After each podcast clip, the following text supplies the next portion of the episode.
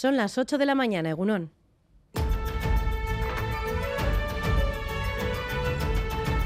Crónica de Euskadi con Irache Martínez. Mi historia empezó de adolescente, pues era un chico de otra ciudad que conocí fortuitamente. Sin imaginarlo, en pocos días lo tenía aquí plantado y lo que al principio entendí como un acto romántico, pues al final se convirtió en mi relación de maltrato. Tardé seis años en poder salir de ahí y a pesar de que denuncié, no sirvió para mí para conseguir la justicia. Él se dio a la fuga durante seis años y a los seis años los delitos prescribieron. Entonces, para mí por eso es tan importante estar hoy aquí, porque es esa parte de recompensa de falta de justicia que tuve, el gritar y el sentirme en hermandad con todas las demás. Para mí es el día en el que salimos todas las mujeres a la calle y gritamos al mundo que estamos hartas de que se nos maltrate, se nos mate, se nos viole, se nos prostituya, se nos explote. Y es esa unión, esa hermandad de, de todas a una. Es la voz de Aitziber, violencia, víctima de la violencia machista anoche en Gambara. Es una de las voces que este 25N gritaban en las calles con signas como ni una más, Ninguna agresión sin respuesta o Gora Borroca feminista. Además de Itziber, millones de mujeres en todo el mundo tomaron las calles una vez más en el Día Internacional de la Eliminación de la Violencia contra la Mujer. Y mientras tanto, la audiencia de Vizcaya ha acordado revisar las solicitudes de rebaja de condena de delitos sexuales, una por una. Se desmarcará así de la Fiscalía General del Estado, que había marcado rechazar la rebaja de las condenas de manera generalizada. Esto abriría la puerta a posibles rebajas de penas. Serían unos 40 o 50 casos. Aner Uriarte fue decano de Bilbao anoche en Radio Euskadi aquellas normas transitorias que se dieron con la entrada en vigor del nuevo Código Penal se aplicaban entonces. Que si esta ley, la que ahora entra en vigor, no tiene normas transitorias, que no las tiene, hay que empezar de cero aplicando eh, directamente el mandato de la ley penal más favorable al reo. Estamos hablando de un número aproximado, y se lo digo con toda la prudencia, de entre 40 y 50. Esto no quiere decir que se vayan a modificar las penas de todos ellos, sino que a priori se, eh, son casos susceptibles de revisión. La coalición PP Ciudadanos también presentará una enmienda a la totalidad a los presupuestos vascos y con estas son ya tres las que suma el equipo de gobierno. Pero eso sí, la coalición no cierra la puerta del todo porque asegura su oferta para negociar una bajada de impuestos no caduca. Enseguida hablaremos de estos asuntos en el Parlamento en las ondas y minutos antes hablaremos del pacto educativo con el consejero de Educación, Joaquín Bildarratz. Y además un apunte, según nos informa el Departamento de Seguridad del Gobierno vasco, se está investigando un caso de robo con violencia. La víctima sería un varón de un caserío de Zamudio. Los hechos se habrían producido en la madrugada de ayer. Y vamos ya con los deportes. John Zubieta, Egunon. Hola Egunon, el campeonato de mano pareja se inició ayer en Azcoitia con el triunfo de Ezcurdia y Martija por 22-20 ante Pello Echeverría y Rezusta. Esta tarde continúa el campeonato en Barcelona con el partido entre Lasso Imaz, Ante Jaca y Aranguren. En cuanto al fútbol, el Mundial de Qatar tiene hoy un apasionante Argentina-México cerrando la jornada. La selección de Messi se la juega. Ayer Irán venció 2-0 a Gales, Senegal echó de la competición a Qatar tras ganar 1-3, Países Bajos y Ecuador empataron a 1 e Inglaterra y Estados Unidos firmaron tablas a cero. También en fútbol hoy tenemos un Villarreal Athletic en la Liga Femenina y un Alavés Villarreal B en Segunda División. En baloncesto, el Vasconia cayó 86, 96, 84 en la décima jornada de la Euroliga y el Bilbao Basket se cita esta tarde con el Zaragoza en la Liga ACB. Asimismo, el Vidasoa de Irún rinde visita a Ciudad Encantada de Cuenca en la Liga Sobal de balonmano. Y miramos ya el pronóstico del tiempo para las próximas horas. Euskalmet, Jaione Munarri, Segunón. Caixo Egunon, comenzamos el día con algunas nieblas y un ambiente frío. Sin embargo, tras las nieblas, el ambiente va a ser hoy bastante claro. Irán llegando nubes medias y altas. En algunos momentos el cielo se nublará algo, pero en general el ambiente, como digo, va a ser bastante claro. Viento suave del sur que va a hacer que asciendan las temperaturas máximas, sobre todo en el norte, donde se acercarán a los 16 o 17 grados, subiendo algo más incluso en zonas de la costa. En cambio, en Alaba y mitad sur de Navarra, el ambiente va a ser más fresco con máximas por debajo de los 15 eh, grados. Y el domingo seguiremos con este tiempo tranquilo hasta media tarde, pero después la llegada de un frente por el oeste traerá cambios. Así que hasta media tarde mañana viento sur, temperaturas templadas en el norte y nubes medias y altas, pero a partir de media tarde, comenzando desde la costa de Vizcaya, el viento comenzará a girar a oeste, aumentará la nubosidad y regresará la lluvia que se irá extendiendo para la noche. En carretera, sin incidencias a esta hora, según el Departamento de Seguridad, en el control técnico, Joseba Urruela, Jesús Malo y Arancha Prado. Son las 8 y 5 minutos de la mañana. Comenzamos.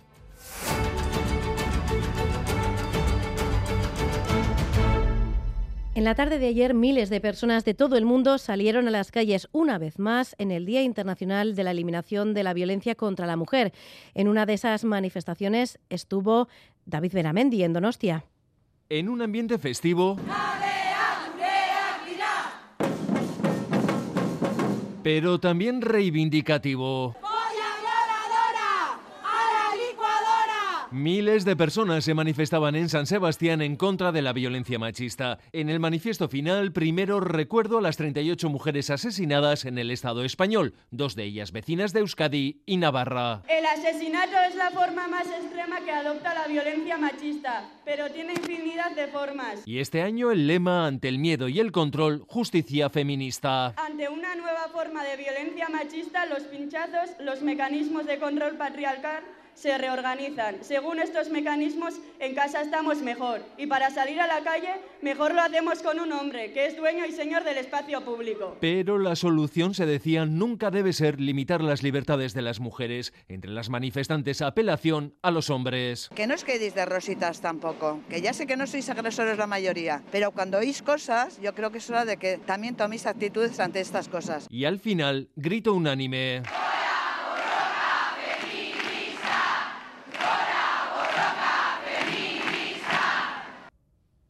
Este era el mensaje y el clamor de las calles, mientras que la pata institucional se centraba este 25N en el papel de los hombres. Las instituciones les piden comprometerse y dar un paso adelante contra las agresiones machistas. Entre enero y septiembre de 2022 ha habido casi 4.600 denuncias en la comunidad autónoma vasca, un 14,6% más que la cifra registrada en el mismo periodo del pasado año. Miren el Garresta, directora de Macunde. Estamos en un día importante, el Día Internacional contra la Violencia hacia las Mujeres, eh, contra la violencia machista.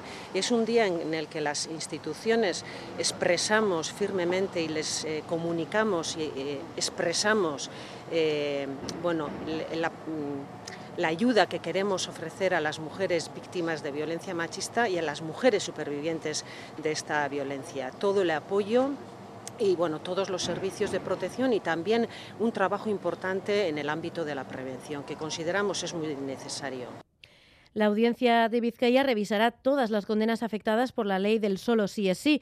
La decisión adoptada por los magistrados y magistradas de la audiencia se desmarca así del criterio de la Fiscalía General del Estado, que rechaza rebajar las penas de manera general. La audiencia de Vizcaya analizará, por tanto, todas las sentencias, caso por caso, Lier Puente.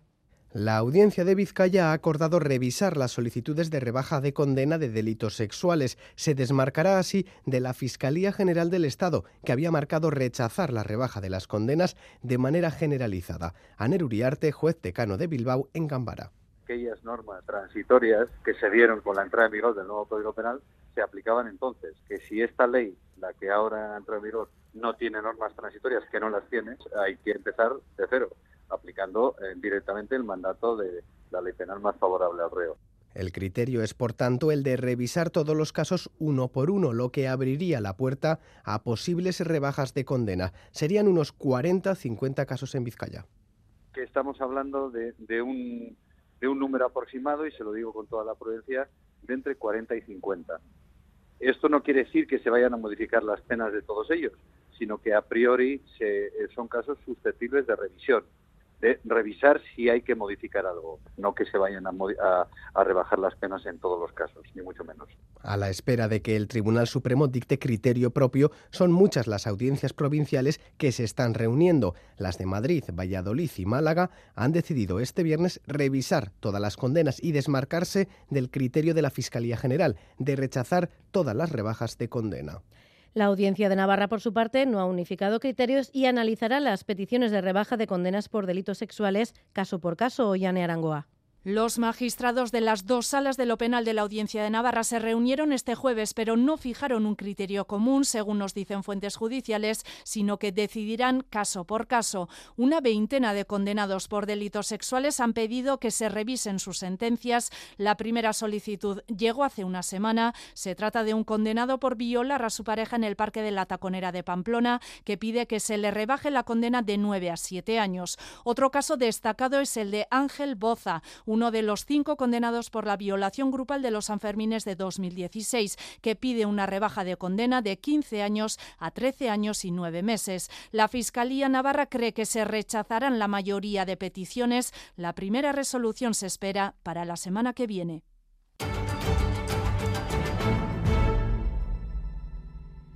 La coalición PP Ciudadanos también presentará una enmienda a la totalidad a los presupuestos vascos, pero eso sí, no cierran la puerta del todo porque aseguran su oferta para negociar una bajada de impuestos no caduca, José Luis Fonseca.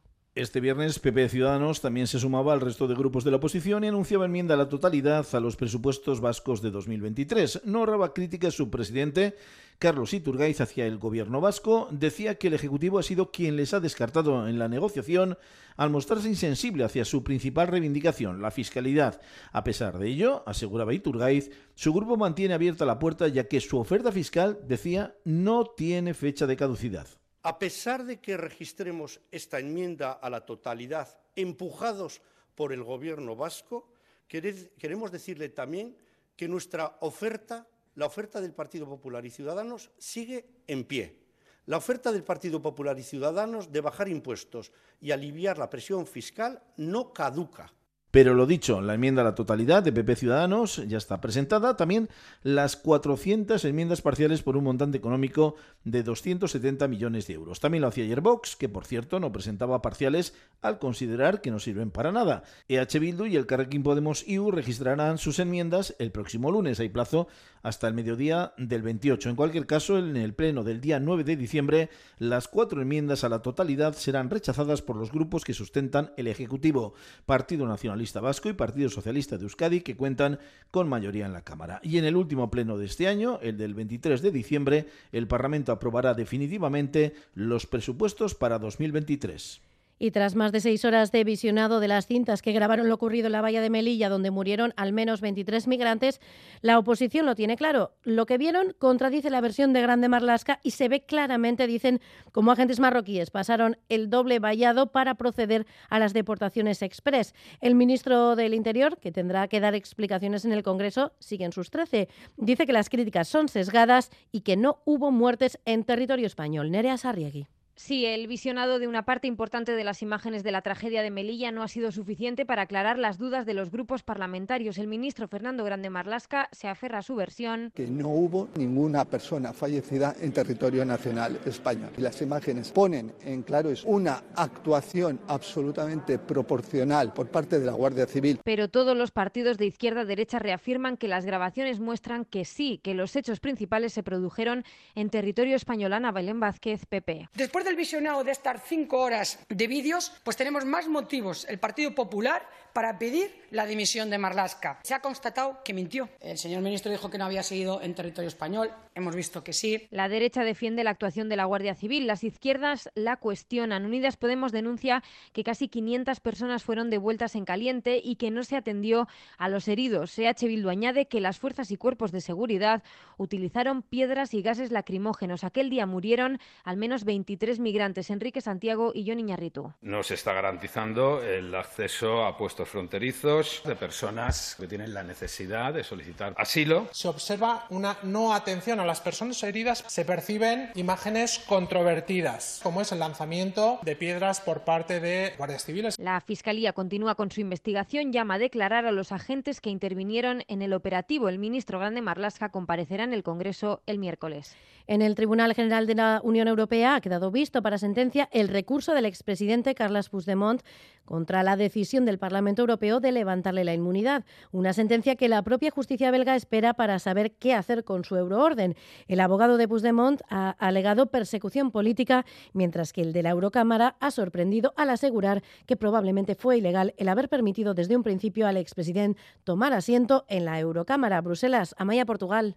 El abogado del Parlamento Europeo defiende que tuvieron un trato extremadamente abierto con Carlas Puigdemont, Tony Comín y Clara Ponsatí y que les permitieron ocupar el escaño probablemente de manera ilegal, ya que el Estado español no los había proclamado como eurodiputados. Precisamente la presidenta de la Eurocámara, Roberta Mechola, no se ha pronunciado aún sobre la carta que recibió de la Junta Electoral Central en la que confirmaban que no los acreditarán como eurodiputados mientras no acaten la Constitución. El abogado de Puigdemont, Gonzalo Boye, rechaza el argumento de la Eurocámara. Que no ha habido ningún acto de generosidad por su parte, sino que le ganamos el día 20 de diciembre del 19 las medidas eh, cautelares que permitieron llegar hasta aquí. Boye alega persecución política contra sus defendidos para solicitar que se les devuelva la inmunidad, argumentando que el propio presidente del gobierno español, Pedro Sánchez, ha dicho que con la reforma del delito de sedición buscan obtener la entrega de Puigdemont a España. La sentencia no tiene fecha, aunque de media Luxemburgo suele tardar tres o cuatro meses en emitirla. Después cabe recurso ante el Tribunal de Justicia de la Unión Europea. Y hoy continúa la gran recogida de fin de año que organizan los bancos de alimentos y nos piden colaboración, este año muy especialmente. La inflación, el precio de los alimentos están poniendo en una situación límite a las familias más vulnerables y con el precio de la energía ahogando aún más, esta vez recomiendan que cedamos alimentos precocinados. Irati Barrena una gran recogida que llega en un momento clave. Así nos lo ha contado Charo, voluntaria del Banco de Alimentos de Vizcaya muy clave porque hay muchísima falta de alimentos, entonces están los bancos ya, los almacenes vacíos, entonces se necesita que la gente participe porque hay mucha demanda. Y es que con la crisis energética nos recomiendan donar alimentos precocinados. a Mayor Beruaga, Banco de Alimentos de Vizcaya. Este año más que nunca estamos eh, pidiendo alimentos precocinados debido a la carestía de la electricidad. La comida precocinada que lo metan en el microondas un par de minutos y tienen una, una comida por lo menos para empezar. Este año se han repartido más de 9 millones de kilos de alimentos en Ego Euskal Herria. En total, más de 73.000 personas han tenido un plato de comida gracias a la solidaridad de los que donan. Esto es lo que nos han contado. Nos pedían productos no perecederos, entonces les he donado eh, pasta, azúcar y arroz. Siempre lo hacemos, ¿eh? Por estas navidades siempre lo hemos hecho. Yo creo que ayudar un poco al, primer plato por lo menos, ¿verdad? Porque creo que se debe ayudar a la gente que tiene menos que uno. Hombre, porque es una ayuda importante para la gente que lo necesita, evidentemente, y estamos muy escasos todos. En las más de 300 grandes superficies de todo Euskal Herria encontraremos las cajas para hacer nuestra donación. Recuerden también que existe la opción del bono, como en los últimos dos años, todo para ayudar a quienes más lo necesitan. Y en Donostia los guías turísticos no podrán dirigirse a sus grupos a través de un megáfono. Es una imagen que cada vez se ve más a menudo en la capital guipuzcoana, pero el ayuntamiento ha decidido aplicarles la ley que regula la contaminación acústica. Asier Odriozola.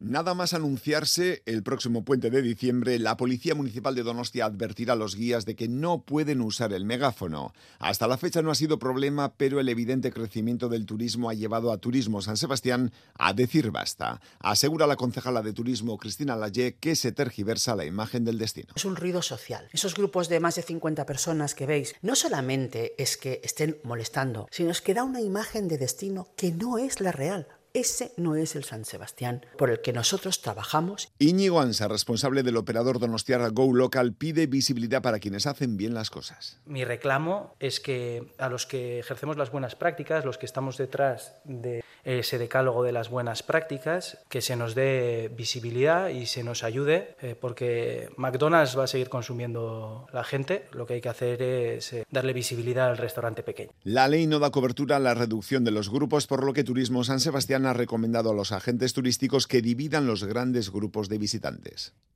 Y contra el ruido del ocio nocturno, en Bilbao se ha presentado la plataforma Saspi Ordulo, Xavier Madariaga.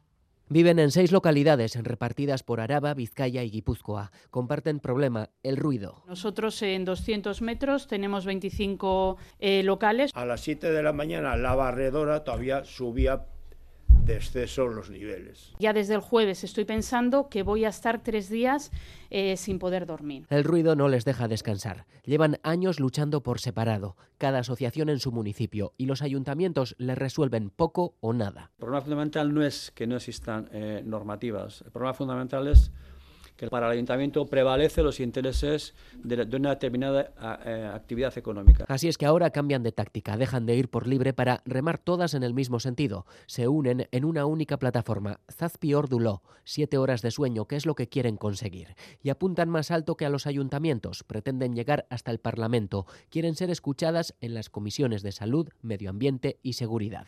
Prometen hacer mucho ruido en su lucha contra el ruido. Y volvemos ya con los deportes. John Zubieta, Gunón de nuevo. Hola, Gunón de nuevo. Empezamos el repaso del deporte hablando de pelota, porque ayer comenzó el campeonato manista por parejas. Lo hizo en Azcoitia con el triunfo de Ezcurde y Martija ante Pello Echeverría y Rezusta por 22-20 en un duelo muy equilibrado. El reciente campeón del 4 y medio, Ezcurdia, valoraba así el encuentro.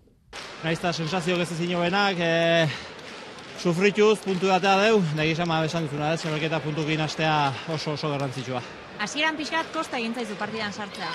Bai, pixkat hotz kolukatu ezinik, behaiek oso ongi hasi dien ikuste, baina bai pixkat ba, aspaldi jokatu gabe binaka eta kolokazio aldetik ba, galduta pixkat ez, baina bueno, poliki poliki partiun eh, ritmoa sartzen saietu naiz, eta horrekin ikusten minen dutela, eta bueno, koste egidatzita. Eran declaraciones a los compañeros de ETV. Después de la cita de esta pasada noche, el campeonato continúa, aunque lejos de Euskal Herria. Miquel Bilbao, Egunon.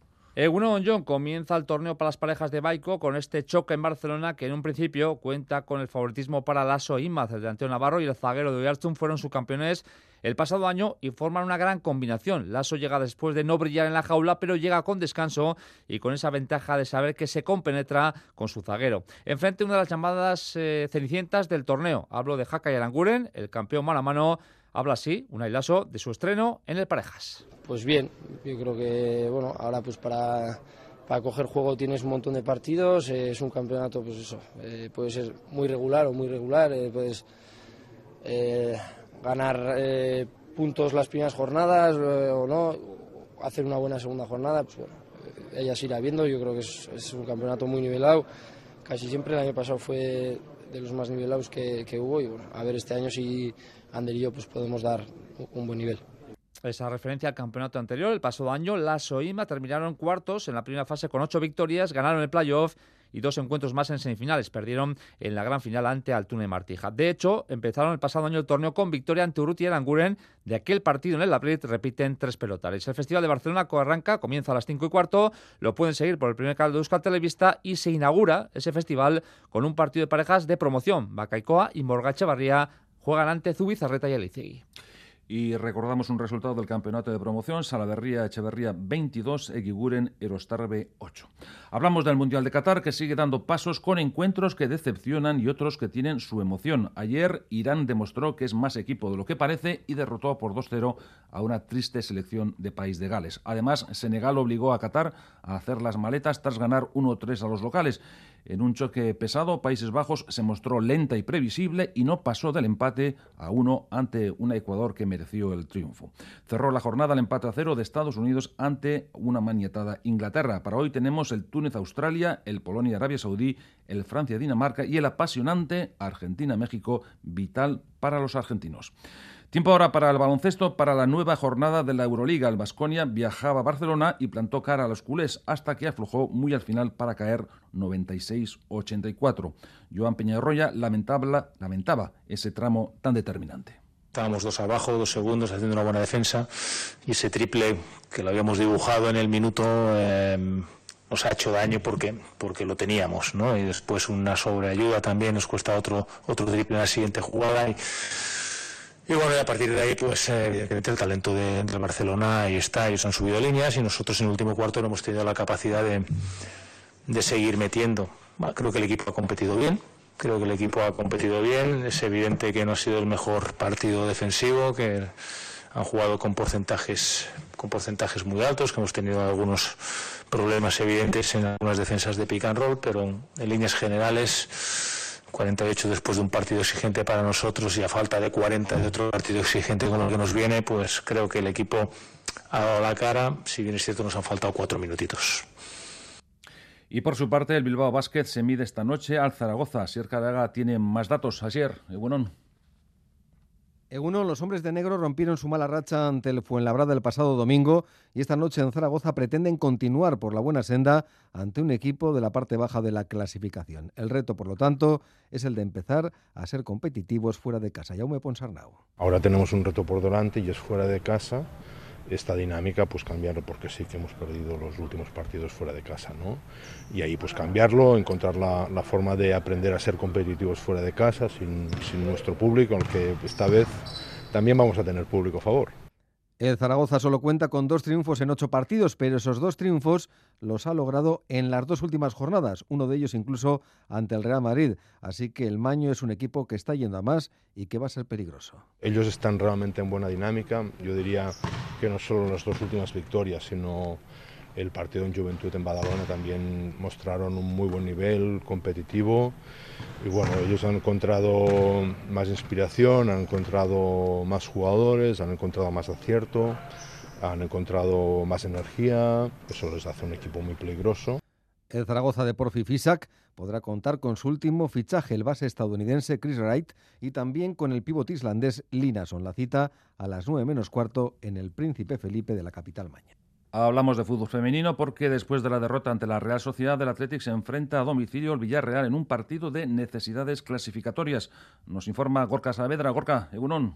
Egunon John toca reaccionar tras la derrota del derby porque aunque Alama y Alavés, los dos equipos en descenso, están lejos a 7 y 8 puntos, el resto de equipos están en un pañuelo. Precisamente la salvación la marca el Villarreal con 7 puntos y el Atlético es décimo con 10 eh, puntos. Una victoria sería tener un gran colchón con la zona baja y en cambio una derrota sería enzarzarse en la pelea de los equipos que están justo por encima de ese descenso que teniendo en cuenta los objetivos iniciales del equipo no sería para nada un buen resultado. Irai Iturregui destaca lo que debe hacer el equipo para ganar. Salir a hacer nuestro partido y, no salir, pues bueno, esperar a ver cómo empieza el Villarreal o a ver qué intención tiene. Yo creo que lo primero que tenemos que hacer que es que desde el minuto cero las intenciones del Atleti se vean claras, ¿no? Independientemente de cuáles sean las del, las del Villarreal. Es verdad que tenemos que, ir a muerte pues con todo el equipo y ser mucho más agresivas y contundentes, ¿no? Especialmente en nuestra área que, estuvimos eh, flojas en ese aspecto, pero bueno, en todas las líneas del campo ser mucho más agresivas, ¿no?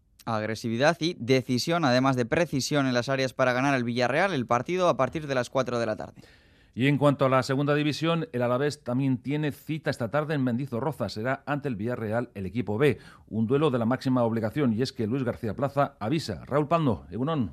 Egunon John, los albiazules reforzados después del empate en el derby de Ipurúa frente a Leibar buscan de nuevo la victoria para seguir al frente de la clasificación. Un partido al que el técnico Luis García Plaza le da una gran trascendencia, el partido más importante hasta el eh, final de la eh, primera vuelta, según su opinión. nos quedan eh, cinco partidos de liga, ¿vale? De los que cinco tenemos tres fuera, además después a partir bien rivales, ostras, Granada, Levante, muy importantes y las salidas Tenerife, Málaga.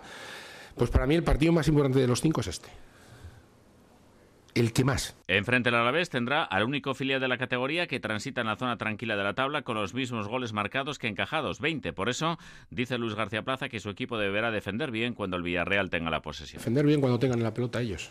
Creo que nosotros con balón somos un equipo que a todos hacemos daño y que por nuestra manera de jugar eh, creamos situaciones de gol todos los partidos, todos. Y la clave está en que cuando no tengamos la pelota, que ojalá sea el menor tiempo posible, pero si imagínate, te voy a poner un ejemplo por decirte un número, que hay 15 minutos de cada parte que no tenemos el balón, como no defendamos bien nos van a, nos van a pintar la cara. Salvo Sila, que se espera que ya la próxima semana entrene con el grupo, el técnico madrileño tiene a toda la plantilla a su disposición.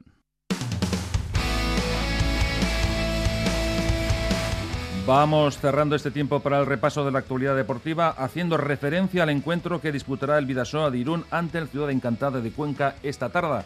tarde. Jacobo Cuétara avisa de la peligrosidad del rival tercero en la tabla.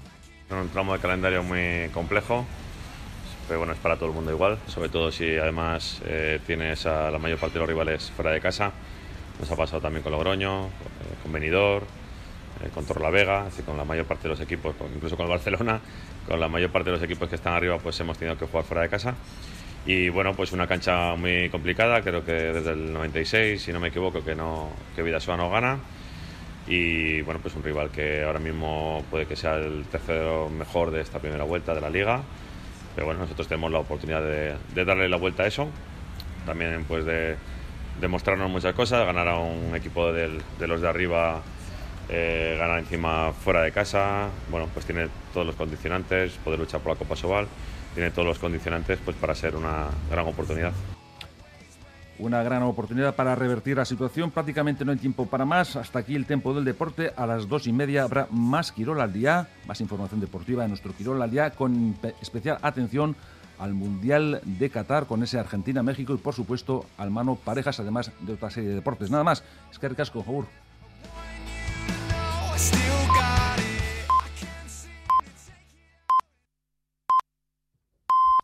Son las ocho y media de la mañana. Crónica de Euskadi.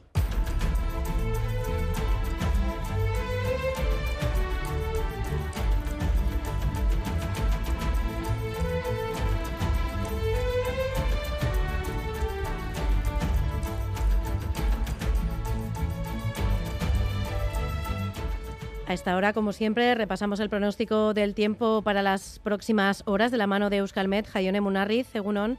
Caixo Egunon, comenzamos el día con algunas nieblas y un ambiente frío, sobre todo en el interior, incluso con algunas heladas eh, puntuales en Álava y Navarra. Sin embargo, tras estas nieblas, el ambiente va a ser bastante claro y irán llegando algunas nubes medias y altas, aun en algunos momentos incluso el cielo se podría nublar algo, pero en general el ambiente va a ser bastante claro. Viento suave del sur, que hará que asciendan las temperaturas máximas, sobre todo en el norte, donde se acercarán a los 16 o 17 grados, subiendo incluso un poco más en la costa. En cambio, en Álava mitad sur de Navarra el ambiente va a ser eh, más situándose por debajo de los 15 eh, grados. Por tanto, hoy un ambiente tranquilo, con nubes y claros en algunos momentos y un ambiente más templado en el norte. Y precaución a esta hora en la Nacional 634 a la altura de Mendaro, sentido Donostia, por la salida de calzada de un turismo. Hay una persona herida y tienen que retirar el vehículo y también otro accidente registrado entre dos vehículos en la Nacional 637 en Guecho, sentido Bilbao. También hay una persona herida.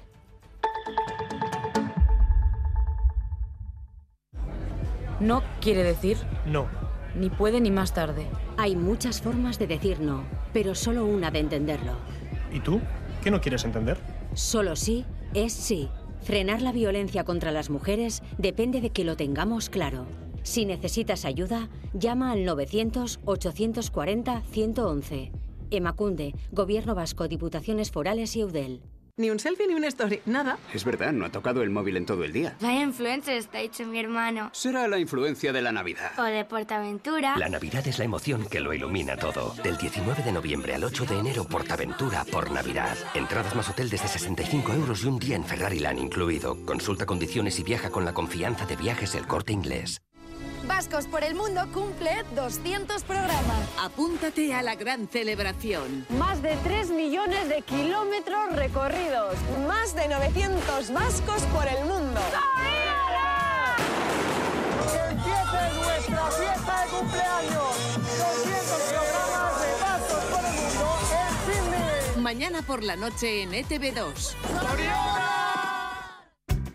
¿Sabes que en Miele están buscando el apellido vasco más largo? ¿Y eso? Porque la durabilidad de los electrodomésticos Miele es tan larga como un apellido vasco. Además, el apellido más largo se lleva 800 euros para comprar un nuevo electrodoméstico Miele. ¿Y cómo puedo participar? Vete a la tienda oficial de Miele en Plaza Euskadi 3 o infórmate en el perfil de Instagram de Miele España. Perfecto, a la tarde lo veo. Miele, electrodomésticos diseñados para durar 20 años. Nire izena, Gabriel Jud Fletcher. Batzuetan ondo dago desberdina izatea. Ondo geratzen zait? Bai, baina mutila ematen duzu. Eskolan mutilak bezalakoa naiz. Mutilien arropa jantzen dut. Orduan, mutilia naiz? Gabi, zortzi urtetik amairu urtera. Azaroaren hogeita bostean zinemetan. Hola, soy Jorge Fernández y me pillas en plena faena con el delantal puesto y es que esto de cocinar para los amigos es algo muy nuestro, como el molido natural de Café Fortaleza. El del paquete rojo, vamos, el que hemos tomado en casa toda la vida. Café Fortaleza, su sabor perdura. Sintonizas Radio Euskadi. Echamos la vista atrás, llega el flashback con Lier Puente.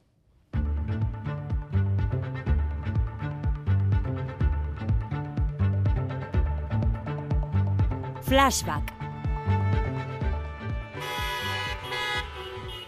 Terminamos semana con un pueblo más en nuestro país. Usánsolo es el municipio 113 de Vizcaya. Entre los vecinos, alegría por este hecho histórico. Bye bye, hoy estamos pletóricas, pletóricos y con bueno, mucha ilusión y muy emocionadas. Pues bien, con mucha emoción. Alegría, emoción, o sea, euforia, o sea, es, es la leche aunque puede durar poco si el abogado del Estado presenta recurso. Denis Ichaso, delegado del Gobierno. Será el abogado del Estado quien deba analizar con detenimiento, con pausa, es decir, que no estamos con la escopeta cargada ni con prejuicios de ningún tipo, hasta qué punto vulnera o no la ley de bases de régimen local que establece un número mínimo de 5.000 habitantes.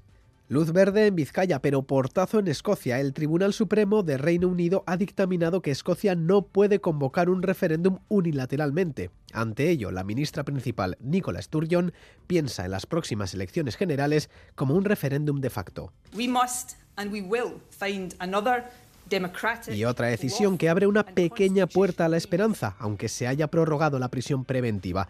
El periodista vasco encarcelado desde febrero en Polonia, Pablo González, ha recibido por primera vez la visita de su pareja supongo que ya se ha abierto una brecha en su incomunicación y esperemos que ya las visitas se vayan aligerando. Él también lo espera y yo creo que en ese sentido está más animado, pero lo ha llevado mal. Otra esperanza, la de aprobar los presupuestos vascos con la oposición. Se esfuma. EH Bildu, el Carrequín Podemos IU y PP Ciudadanos presentarán enmiendas a la totalidad. La Ría Bildu no ha visto reflejadas ninguna de las propuestas. Si algo caracteriza la negociación presupuestaria de este año es que no ha habido negociación. Esta enmienda a la totalidad, empujados por el Gobierno vasco, en Madrid se han adelantado y ya han aprobado los presupuestos con los socios habituales, aunque el debate se recordará por el acuerdo alcanzado por EH Bildu para la transferencia de tráfico en Navarra, algo que a UPN no le ha gustado mucho. Eso es hacer política de miserables. Dieron su vida por España, por la libertad y porque estemos todos aquí. ¿Sabe la primera vez que se pactó esto? En el año 2000, siendo presidente del gobierno el señor Aznar, y lo pactó con UPN, el ex partido del tránsfuga que ha subido a esta tribuna a verter mentiras y también lo recordaremos por los insultos machistas de la ultraderecha Irene Montero. Señora ministra, libertadora de violadores. El único mérito que tiene usted es haber estudiado en profundidad a Pablo Iglesias. Que se incorpore al diario de sesiones la violencia política que se está ejerciendo en este momento para que después de mí no venga ninguna. Que las feministas y las demócratas somos más y les vamos a parar los pies a esta banda de fascistas. Y en Qatar, fútbol y más fútbol, alguna sorpresa y goleadas bochornosas.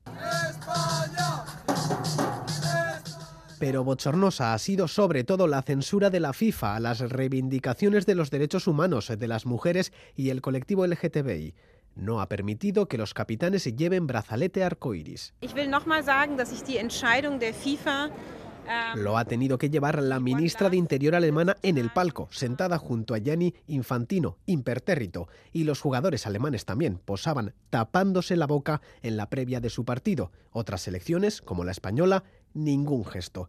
Pero no podemos terminar este repaso sin felicitar a nuestros compañeros de Euskadi Ratia. Esta semana han soplado 40 velas. Estábamos haciendo algo muy importante, algo que no existía. Pues oye, una radio en euskera, todo en euskera, pues era algo novedoso y hombre, muy bonito. Sorionak, Euskadi y Ratia les dejamos con la primera canción que sonó en nuestra emisora hermana. Egunon, itxaso eta mendiak, aize egunon, egunaren argia etor, begietara,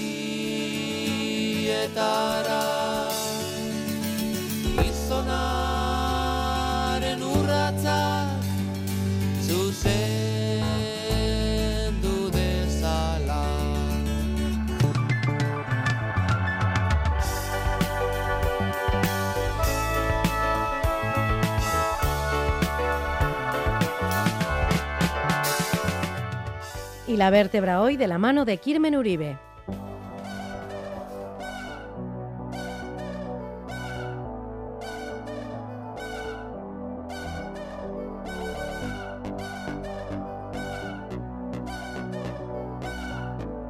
la vértebra.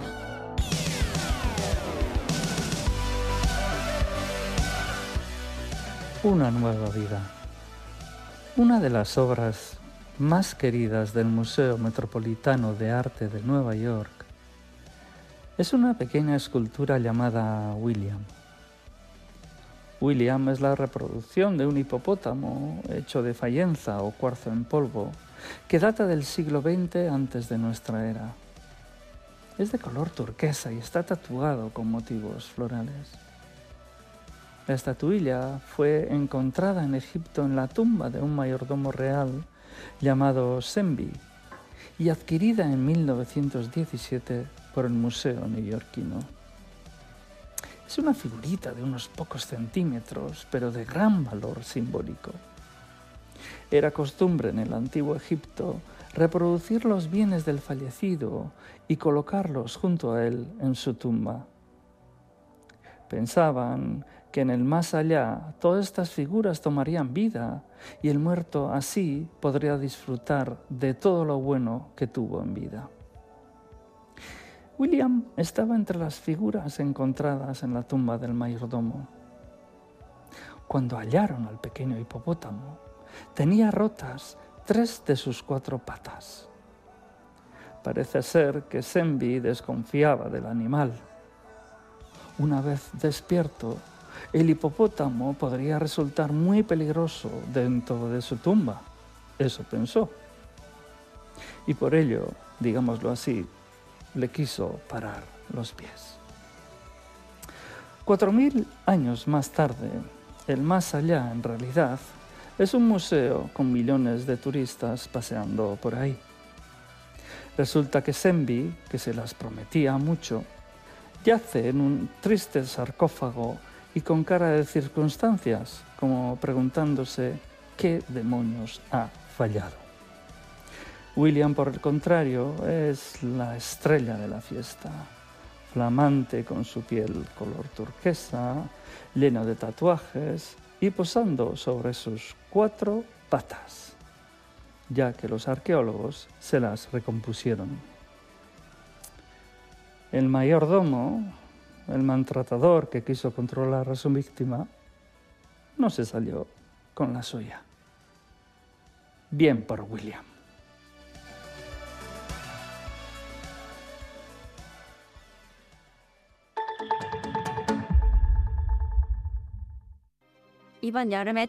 Cuando mis amigos me visitaron este verano, les llevé al Choco, un lugar muy singular en la cultura vasca. Nos divertimos mucho, cocinando, riendo, hablando sin parar. Me gusta mucho el Choco. Deun ha desarrollado su carrera científica en Francia e Inglaterra. Desde hace siete años vive e investiga aquí. Icar Basque, 15 años captando talento científico para Euskadi. Departamento de Educación, Gobierno Vasco, Euskadi, Bien Común. Honetan gure eskaintzek euneko berrogeita marrer arteko deskontua daukate. Esaterako berrogeita mabostaz beteko lauka LG Telebista bosteunda berrogeita bederatzi euro. Bazkidea bazara ostegunetik larun batera, euneko geita bosta urdaiazpiko osoetan patata frigituetan esnaketan eta askoz gehiago. Kontsultatu baldintzat, pilatu horrezkia eroskiko Black Friday. En Mondragón Universitatea te ofrecemos estudios de grado en Ingeniería, Gestión de Empresas, Emprendimiento, Educación, Comunicación, Humanidades y Gastronomía. Es el momento de plantearte tu futuro. Entra en la web mondragon.edu barra prest y apúntate a las jornadas de puertas abiertas. Mondragón Universitatea. Learning from Reality. Descubre Rioja Alavesa con otras miradas. La mirada alegre de sus fiestas y tradiciones, la del sabor de su gastronomía, la mirada pausada de su patrimonio. Descubre la riqueza natural de Rioja Alavesa y captúrala en tu propia mirada. Ven a Rioja Alavesa. Hola, soy Jorge Fernández y como ya sabes, un día excelente puede empezar de muchas formas. Lo que igual no sabías es que con las nuevas cápsulas de aluminio Café Fortaleza Platinum Excellence, además puede empezar muchas veces. Pruébalas y haz de tu día un día excelente. Café Fortaleza. Su sabor perdura. 688-840-840, el número de WhatsApp de Radio Euskadi. 688-840-840. Participa.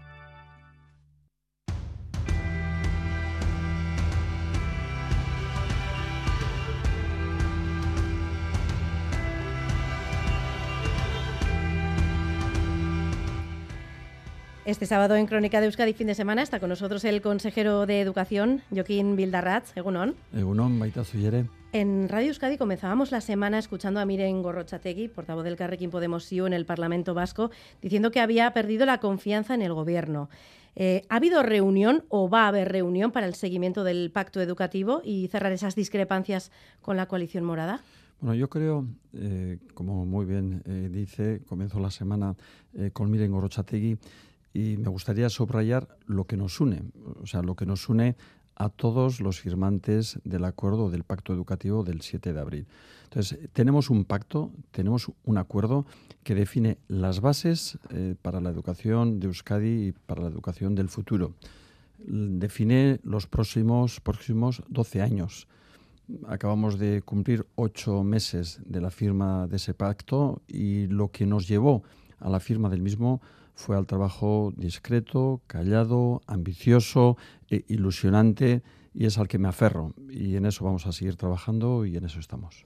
Entonces, si ha habido reunión, ¿nos lo va a decir? No, eh, ha habido reuniones, eh, pero no de la comisión. En ese sentido no voy a decir lo que no ha sido, eh, pero estamos trabajando y cuadrando agendas, pero también le digo que serán, será una reunión discreta, Además de que ya tenemos establecido el calendario para los próximos meses también para eh, esta comisión de trabajo. Pero como le digo, eh, lo que nos ha llevado a que verdaderamente tengamos un acuerdo político eh, en torno a la educación ha sido el trabajo discreto y es en el que yo creo que tenemos que con el que tenemos que trabajar y el que tenemos que subrayar. al menos han podido hablar con el Carrequín Podemos IU para enterrar el hacha de guerra, digamos.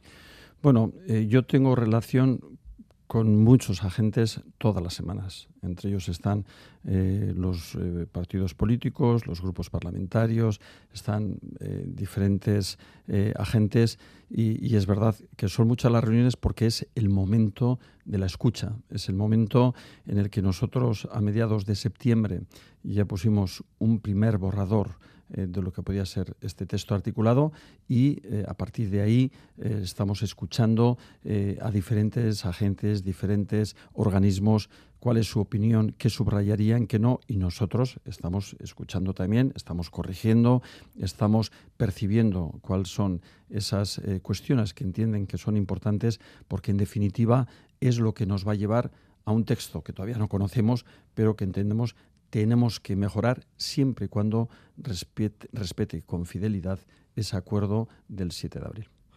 Eh, decían ustedes que tenían un calendario. ¿Cuándo va a ser eh, la siguiente reunión entre todos? Bueno, ahí, tal como comentamos en su momento, eh, tenemos un compromiso de los firmantes para reunirnos cada tres meses.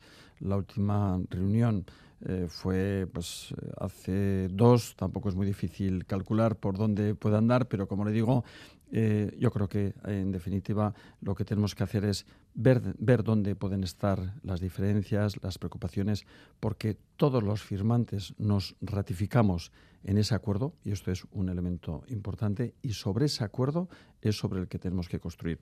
Eh, a partir de ahí puede haber eh, diferencias de interpretación, de lecturas, y por eso esta misma comisión nos puede ayudar a solventar esos problemas, además de que hemos eh, seguido eh, un método de trabajo que no es eh, ordinario, en el sentido de que habitualmente el Gobierno lo que hace es aprobar un proyecto legislativo, un proyecto, en este caso, de, de, una ley de educación para remitirla al Parlamento. Y en este caso lo hemos hecho con un doble procedimiento, en el sentido de que hemos preferido escuchar la opinión del Parlamento antes de ponernos a trabajar ese es el acuerdo del 7 de abril.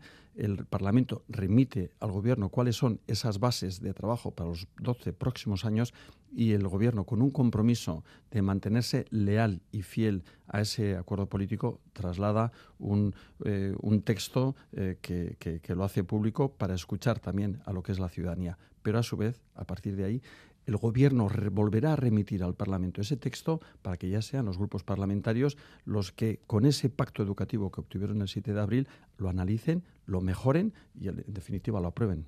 ¿Y se va a ofrecer algo en concreto al Carrequín Podemos sí o al resto de, firmantes de ese pacto para que se siga trabajando eh, en esa línea de discreción? Totalmente. eh, todos los grupos nos están haciendo, todos los grupos parlamentarios, y, no solo grupos parlamentarios, sino que también sindicatos, eh, todos los que verdaderamente algo tienen que ver eh, con la educación nos están haciendo llegar su opinión. El Consejo Escolar de Euskadi, por ejemplo, nos ha hecho llegar su opinión. como le digo, pues desde Save the Children a diferentes organismos que evidentemente tendremos en cuenta vamos eh, a, volver a, reescribir lo que es eh, ese texto eh, y, elaboraremos un nuevo texto antes de poder elevarlo al Consejo de Gobierno para así aprobarlo y remitirlo al Parlamento. Mm. En todo caso, ustedes entiendo que quieren zanjar un poco las polémicas de, los últimos días. Sí, a, este consejero nunca le van a encontrar en la confrontación, sino en la apertura y en el diálogo. Y cuando vea eh, que hay eh, alguna gente eh, que verdaderamente tiene, un agente educativo que tiene verdadero interés en trabajar en positivo, en llegar a acuerdos, siempre nos reuniremos, siempre escucharemos, pero como digo, con una condición y porque me debo a esa condición, que es siempre que esté dentro del esquema del pacto educativo obtenido, firmado y aprobado en el Parlamento Vasco el 7 de abril por más del 90% de los parlamentarios y parlamentarias, que es una cuestión eh, que no es fácil, pero a su vez es una cuestión a aplaudir a los grupos parlamentarios porque han establecido que la educación es uno de los ejes estratégicos en las políticas de este país. Y, en definitiva, estamos trabajando por un futuro eh, de nuestros jóvenes acordado para que no sea un eh, elemento a debate diario y es normal que en estos inicios también pues haya dudas, haya dudas de lecturas, interpretación, etcétera, y lo que a nosotros nos corresponde. Y yo me voy a empeñarme en ello es ir eh, sintetizando, ir eh, llevando a cabo ese acuerdo para que, en definitiva, cuando este debate se sustancie otra vez nuevamente en el Parlamento, pues puedan conseguir un texto que eh, diseñe el futuro de la educación de los próximos años. ¿Tiene algún mensaje para algún grupo en concreto eh, de cara a conseguir pues, ese consenso? ¿no? Eh, trabajo, mucho trabajo, escuchar, mucha escucha y sobre todo mucha discreción. Si vamos hacia el modelo público, eh, ¿cómo explica a las familias que apuestan por la escuela pública que se refuerce la subvención eh, de la concertada de dos años? Eh, ¿La futura ley no iba a eliminar esas cuotas? Bueno, a ver, nosotros, primero, como gobierno, tenemos establecida eh, un, eh, tenemos establecido un eje de trabajo dentro de lo que es nuestro programa y establecemos como nuestra prioridad eh, lo que es el refuerzo y el desarrollo de la escuela pública. En ese sentido, también tenemos que decir que al igual que el acuerdo del 7 de abril fue muy importante, hay otro acuerdo el 26 de mayo con las fuerzas, con la mayoría de las fuerzas sindicales vascas, donde ya establecemos cuáles van a ser los recursos de la escuela pública para los próximos años. Y ahí estamos hablando de consolidación de plantillas, ahí estamos hablando de bajada de ratios, ahí estamos hablando de una serie de recursos para los próximos años para escuela pública, para escuela pública con lo cual ya estamos haciendo un esfuerzo importante y no solo eso, sino que también este proyecto de ley eh, como no cabe, no puede ser de otra manera, llevará una memoria económica donde, al igual que hemos obtenido eh, ese eh, compromiso en el pacto educativo del 7 de abril, vamos a establecer una serie de inversiones, un compromiso presupuestario para las inversiones en los eh, centros educativos públicos para los próximos años. Cuando me pregunta sobre las aulas de dos, eh, tres años, eh, uno de los elementos más importantes que está en el pacto educativo es el de atajar la vulnerabilidad existente en el sistema educativo vasco.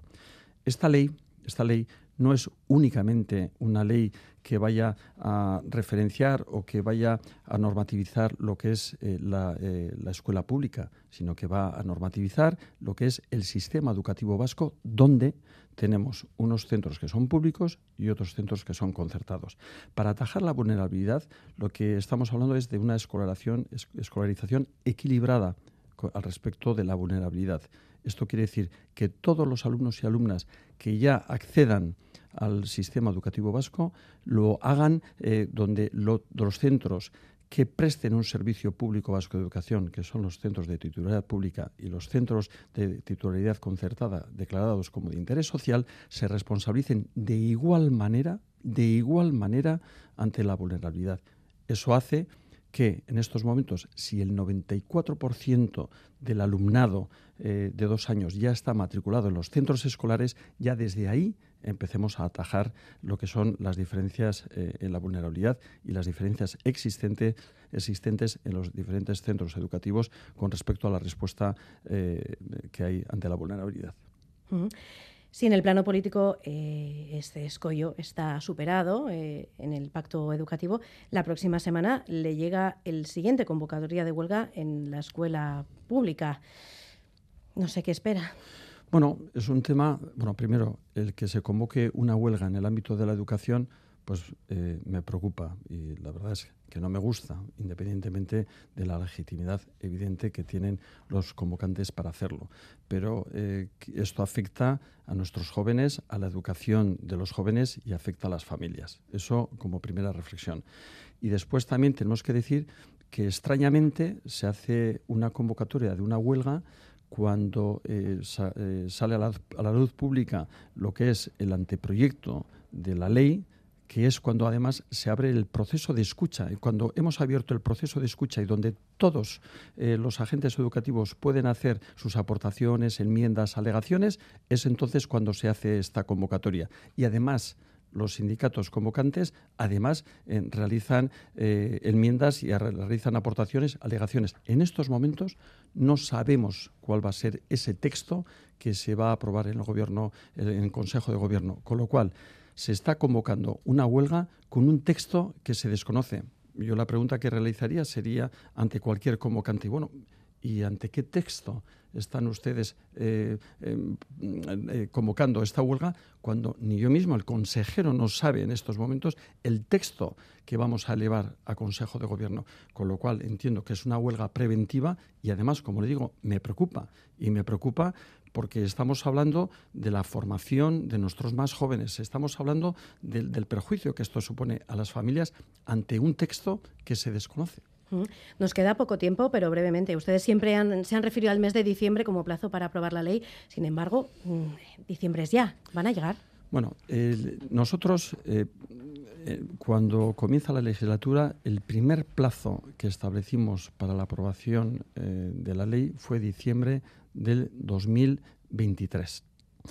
Eh, viendo que estábamos trabajando con los diferentes grupos parlamentarios y viendo el nivel de consenso que había, adelantamos un año. El Endacari eh, decidió que podíamos adelantar un año lo que era la remisión de este texto al Parlamento Vasco. En estos momentos estamos eh, con las enmiendas, estamos con el proceso de escucha que más que el cumplir los plazos, lo que nos interesa es verdaderamente eh, eh, recoger las preocupaciones que los diferentes agentes y miembros de la comunidad educativa están haciendo y esa es nuestra prioridad. No es nuestra obsesión poder llegar a, a diciembre, enero o febrero, sino que nuestra obsesión, nuestra preocupación, nuestra ocupación de qué manera escuchamos, recogemos la opinión de los diferentes eh, agentes educativos, grupos parlamentarios, sindicatos eh, y, diferentes eh, organizaciones para que verdaderamente entiendan que se está recogiendo el espíritu del acuerdo eh, educativo, del pacto educativo del 7 de abril y un mes arriba, un mes abajo, no es lo que importa, sino que lo que importa es que consigamos un gran acuerdo para que podamos llevar la educación de este país a los 12 próximos años en un acuerdo eh, fructífero y en un acuerdo importante. Así que podríamos hablar de enero, por ejemplo. Bueno, eh, enero, diciembre, enero, febrero. Bueno, pues ahí nos vamos a mover. Consejero de Educación, Joaquín Bildarratz, mila esker gurekin negoteagatik. Plazerra. Beste bat arte. Zui, eskerrik asko.